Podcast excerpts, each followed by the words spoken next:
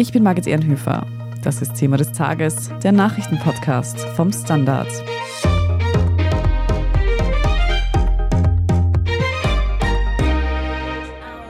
American and British missiles hit Houthi rebel positions there. 27 Schiffe sind nach Angaben der USA seit Mitte November überfallen worden. Military officials say they hit a radar site with missiles fired from the USS Carney based in the Red Sea.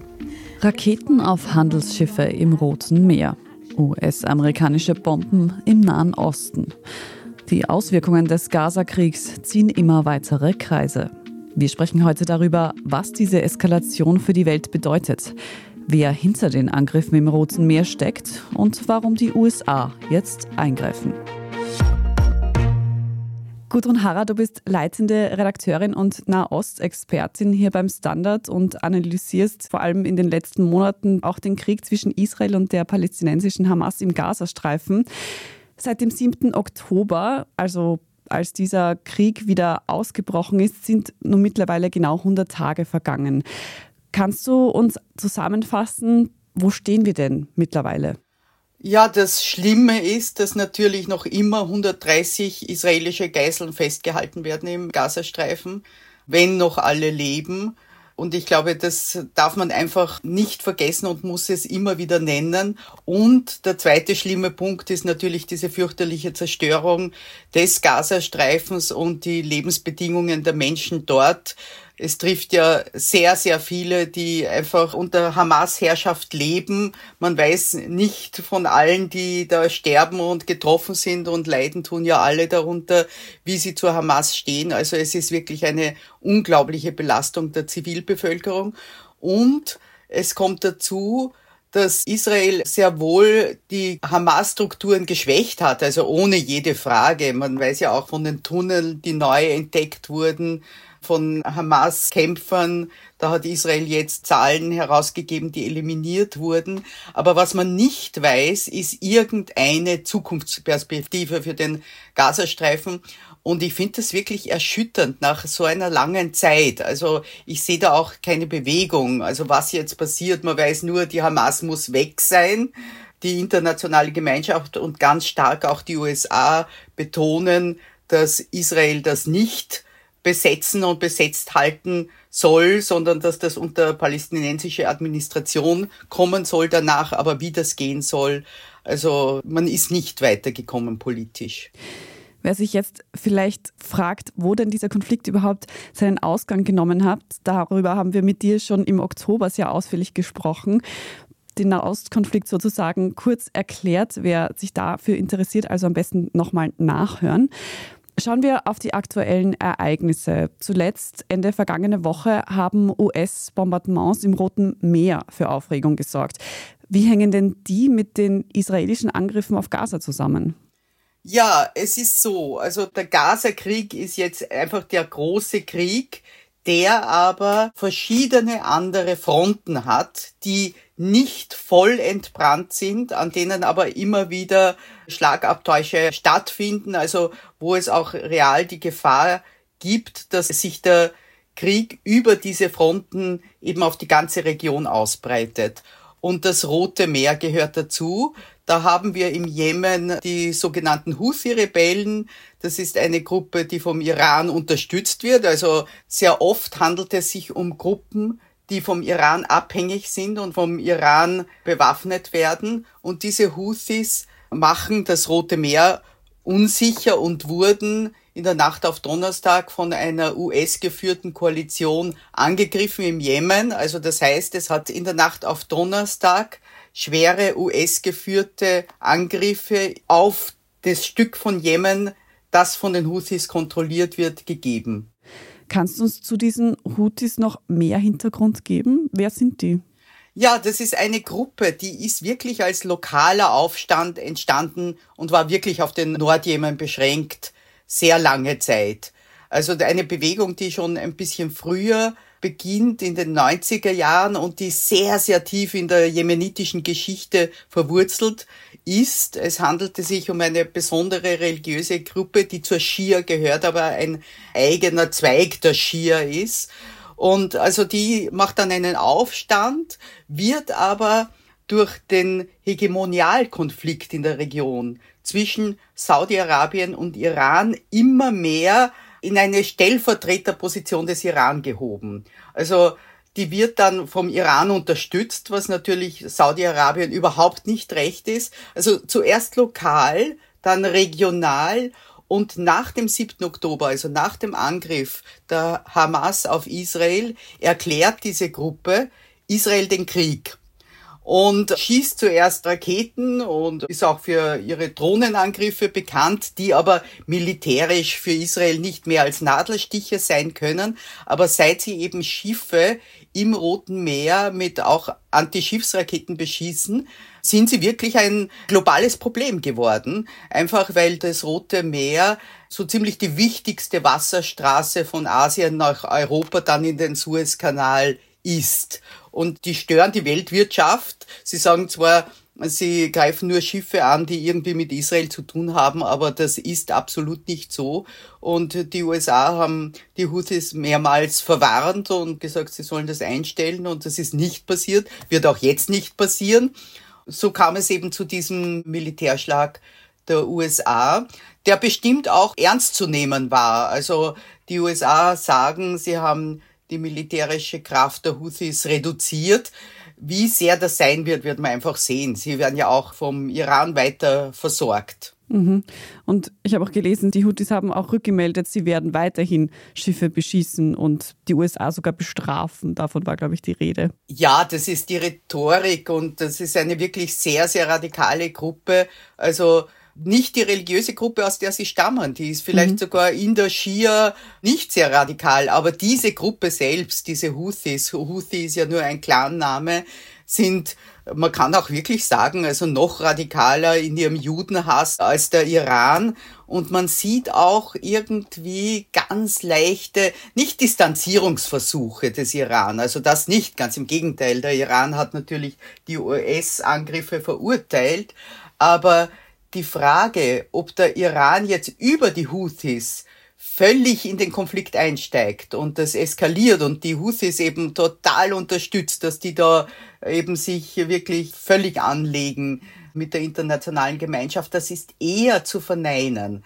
Man muss nämlich wissen, dass auch innerhalb der jetzigen politischen Situation, also diejenigen Staaten, die Israel unglaublich stark kritisieren, wie zum Beispiel Ägypten, ist ein klassisches Beispiel, diese Houthi-Aktionen sehr, sehr kritisch gesehen werden. Warum? Natürlich schädigen die Houthi-Aktionen die Operativität des Suezkanal und Ägypten verliert Geld. Und auch Saudi-Arabien ist nicht begeistert, dass da das Rote Meer unsicher gemacht wird. Also niemand sagt jetzt aus dieser Koalition offen etwas gegen die Houthis eben weil sie sagen, das richtet sich gegen Israel, aber unglaublich viel Unterstützung haben die nicht für ihre Operationen. Mhm. Dann kommen wir nochmal auf die Rolle der USA hier zu sprechen. Habe ich das falsch in Erinnerung oder hat nicht ausgerechnet der US-Außenminister Anthony Blinken selber davor gewarnt, dass sich dieser Krieg ausbreiten könnte? Ja, das tut er auch und er hat natürlich besonders die Nordfront in Israel gemeint, also die Grenze zum Libanon und zur Hisbollah. Aber da geht's wie gesagt, eben auch um globale wirtschaftliche Interessen, also um Lieferketten im Roten Meer. Und offensichtlich kalkulieren die USA das eben ein bisschen so, wie ich das beschrieben habe, dass die Houthis wirklich eine ideologiegetriebene Truppe sind, die keine Pragmatik kennen und dass aber andere Kräfte in dieser Anti-Israel-Front doch noch etwas pragmatischer denken und eben keine Ausweitung wollen. Das heißt, es wäre auch viel zu weit gegriffen zu sagen, die USA wären jetzt in den Gaza-Krieg eingetreten. Ja, das wäre zu weit gegriffen. Mhm. Stimmt es denn eigentlich auch, dass die EU einen Eingriff im Roten Meer plant? Ja, es ist die Rede davon. Details sind überhaupt nicht bekannt. Und es wundert mich auch das etwas, weil, sagen wir so, der normal erwartbare Weg wäre einfach, dass man diese US geführte Koalition bei der ja alle möglichen Länder dabei sind, unter anderem übrigens auch ein arabisches Bahrain, aber von der EU ist es zum Beispiel Griechenland auch, also dass die EU diese Operationen unterstützt. Aber natürlich, man muss sagen, es sind ureigene europäische Interessen betroffen, eben durch die Einschränkung des Handelsverkehrs durchs Rote Meer. Mhm. Da vielleicht nochmal damit das klarer wird, dazu zu sagen, dass das Rote Meer ja über den Suezkanal mit dem Mittelmeer verbunden ist. Und Richtig. wenn der Suezkanal blockiert ist, ich glaube, das haben wir alle noch ganz gut in Erinnerung, was das für Auswirkungen auf die Wirtschaft haben kann. Ja, das droht immer und es ist nicht nur das Rote Meer direkt, sondern es ist auch der Golf von Aden und diese ganzen Gewässer eben rund um die arabische Halbinsel werden unsicher und da ist es natürlich auch gut, wenn die EU sich zu Wort meldet und sagt, wir können das nicht akzeptieren und auch eben die Partner in der Region warnt, dass die da alles versuchen, um das zu stoppen.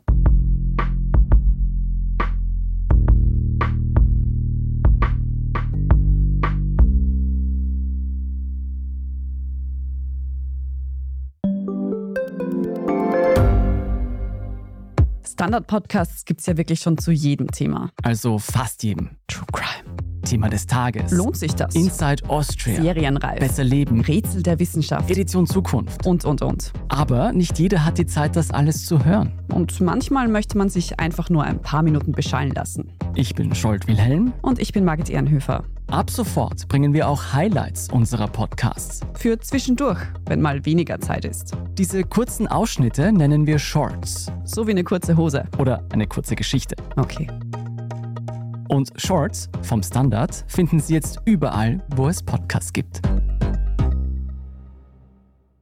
Wir sehen schon, in dieser Region ist das alles ziemlich komplex, vor allem wenn sich dann politische und wirtschaftliche Interessen der verschiedenen Parteien auch noch vermengen.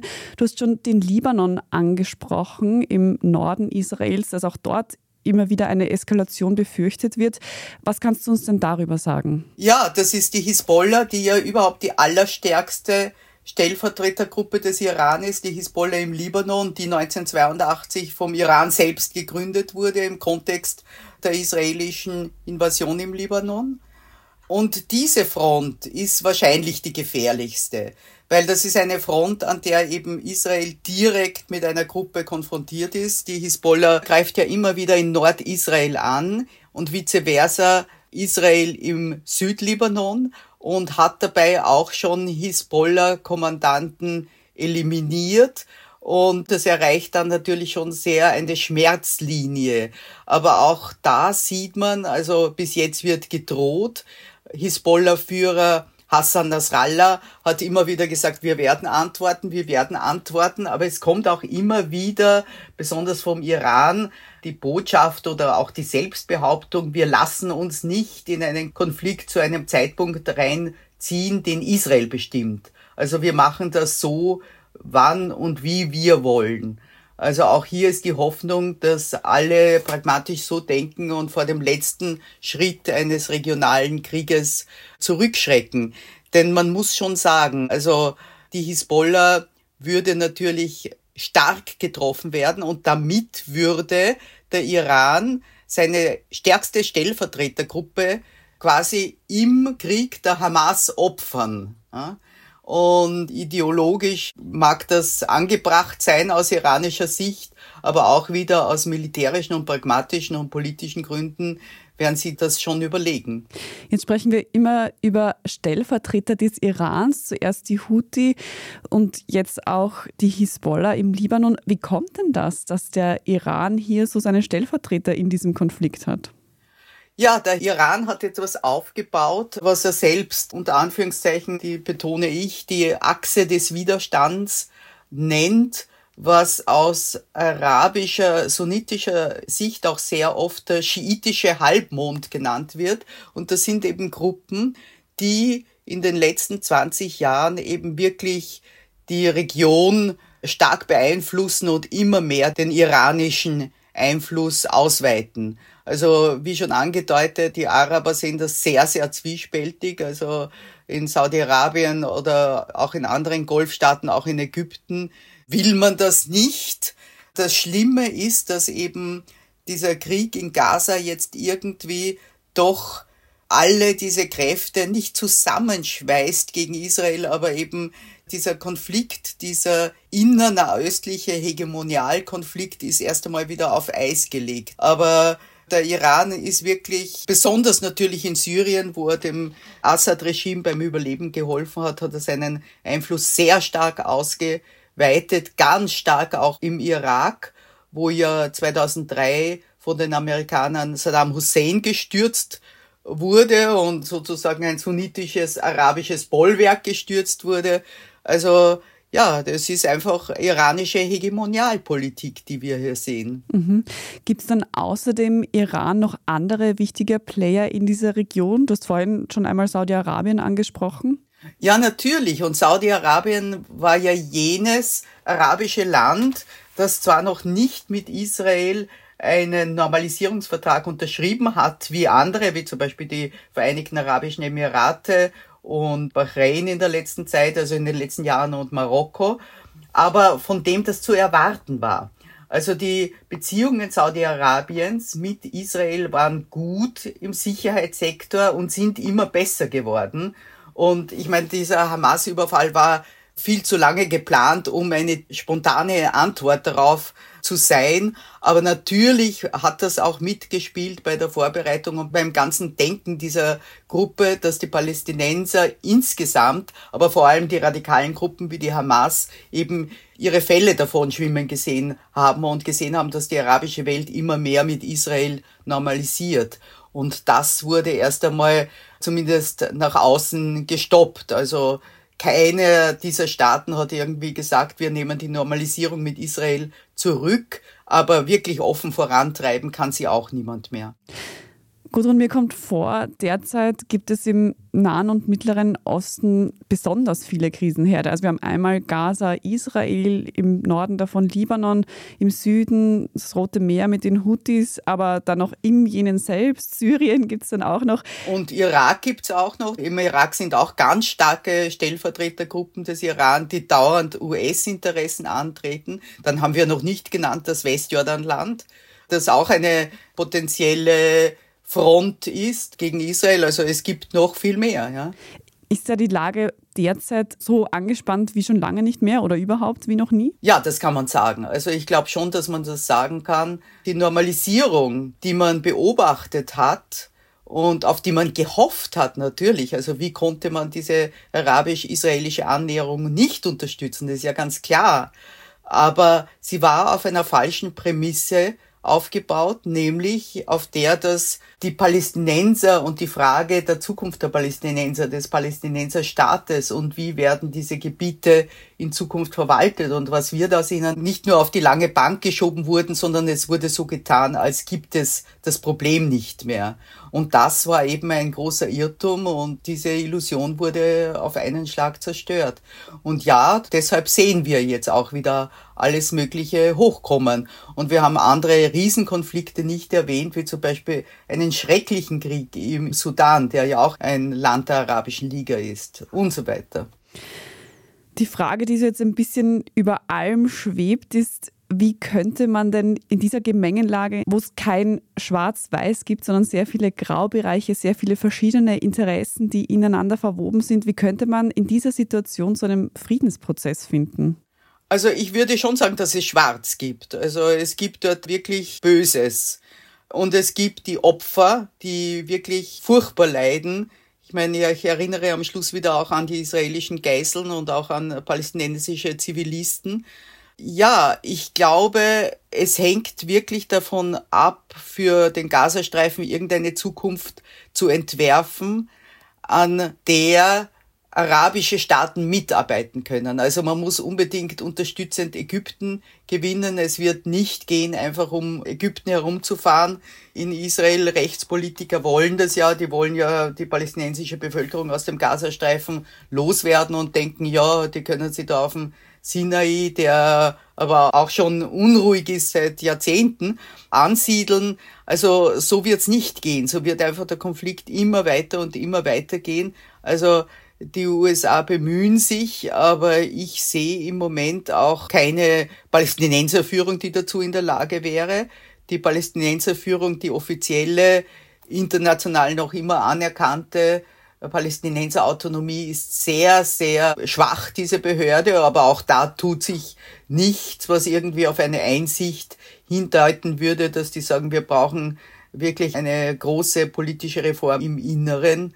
Also ich bin im Moment sehr pessimistisch, erinnere aber auch immer daran, dass aus dieser Katastrophe des Yom Kippur-Kriegs 1973 wo ja Israel genauso unvorbereitet war wie diesmal, also wo Israel damals wirklich in der Existenz als Staat äh, militärisch bedroht war, was es jetzt nicht ist.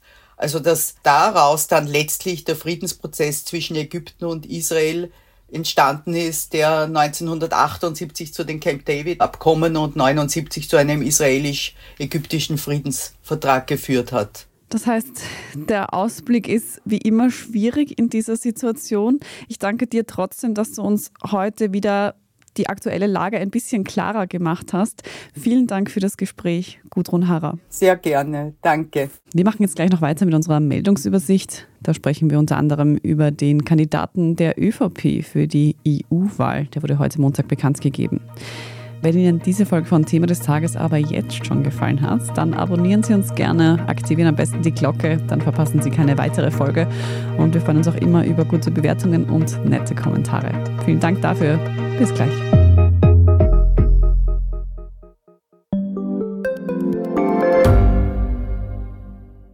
Reicht mein Gehalt für ein gutes Leben? Sind Sneaker und Uhren ein gutes Investment? Wie viel kostet eine Scheidung?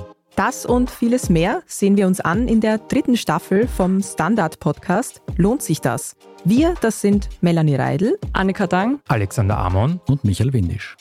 Wir sprechen mit ExpertInnen darüber, wie man sogar vom Weltuntergang profitieren kann. Und darüber, wie mich künstliche Intelligenz reich macht und warum Geld noch immer Männersache ist. Lohnt sich das? Der Standard-Podcast über Geld findet ihr jeden Dienstag auf allen gängigen Podcast-Plattformen. Und hier ist, was Sie heute sonst noch wissen müssen. Erstens, die ÖVP hat ihren Spitzenkandidaten für die EU-Wahl bekannt gegeben. Reinhold Lopatka soll für die Volkspartei ins Europaparlament einziehen. Das hat der Parteivorstand am Montag einstimmig beschlossen. Lopatka ist derzeit außenpolitischer Sprecher der ÖVP und war früher Staatssekretär. Damit haben bis auf Grüne und Neos alle Parteien ihre Spitzenkandidaten bekannt gegeben. Für die SPÖ ist das wieder Andreas Schieder. Genauso setzt die FPÖ erneut auf Harald Wilimski. Neos wollen sich Ende des Monats für einen Kandidaten oder eine Kandidatin entscheiden. Bei den Grünen herrscht noch ein großes Fragezeichen. Zweitens, Ab heute Montag sind in Österreich E-Cards ohne Passfoto ungültig. Laut Gesundheitsministerium sind davon aber nur etwa 84.000 Personen betroffen. Alle anderen nutzen bereits eine E-Card mit Passfoto. Wer nicht dazu gehört, der sollte sich rasch einen Termin bei einer Registrierungsstelle ausmachen und dort ein Foto hinterlegen. Dann bekommt man automatisch die neue E-Card zugeschickt. Den Link zur Registrierungsstelle finden Sie auf der standard.at. Aber auch mit einer alten E-Card kann man nach wie vor zur Ärztin oder zum Arzt gehen. Dafür gilt eine Übergangsfrist von 150 Tagen. Und nach Ablauf dieser Frist kann man auch noch mit einem Ersatzbeleg von der zuständigen Krankenkasse Arztbesuche erledigen. Von der Bildpflicht sind übrigens auch manche Menschen ausgenommen. Dazu gehören Kinder unter 14 Jahren, Personen über 70 und Menschen mit Pflegestufe 4 oder höher. Und drittens, auf Island ist erneut ein Vulkan ausgebrochen. Diesmal erreichte die Lava auch den Ort Grindavik und setzte dort mehrere Häuser in Brand. Der 4000 Einwohnerort war zuvor bereits evakuiert worden. Bereits im Dezember hatte es einen Vulkanausbruch auf Island gegeben und damals hatten Erdbeben bereits tiefe Risse in den Straßen Grindaviks verursacht. Der Ausbruch heute Montag soll einen Riss in der Länge von gut einem Kilometer erzeugt haben. Bilder davon sehen Sie auf unserer Website. Zum Abschluss habe ich noch einen Hörtipp für Sie und zwar ist am Samstag wieder eine neue Folge unseres Schwesterpodcasts Inside Austria erschienen. Diesmal geht es darum, wie die FPÖ Europa umbauen will und welche Verbündeten sie dabei hat. Zu hören überall, wo es Podcasts gibt und natürlich auf der Standard.at. Dort lesen Sie auch alles weitere zum aktuellen Weltgeschehen. Falls Sie uns noch irgendetwas mitteilen möchten, Feedback haben, dann schreiben Sie uns gerne an podcast.derstandard.at. Und wenn Sie unsere journalistische Arbeit unterstützen möchten, geht das am einfachsten mit einem Standard-Abo. Alle Infos dazu auf abo.derstandard.at. Vielen Dank für jede Unterstützung. Ich bin Margit Ehrenhöfer. Baba und bis zum nächsten Mal.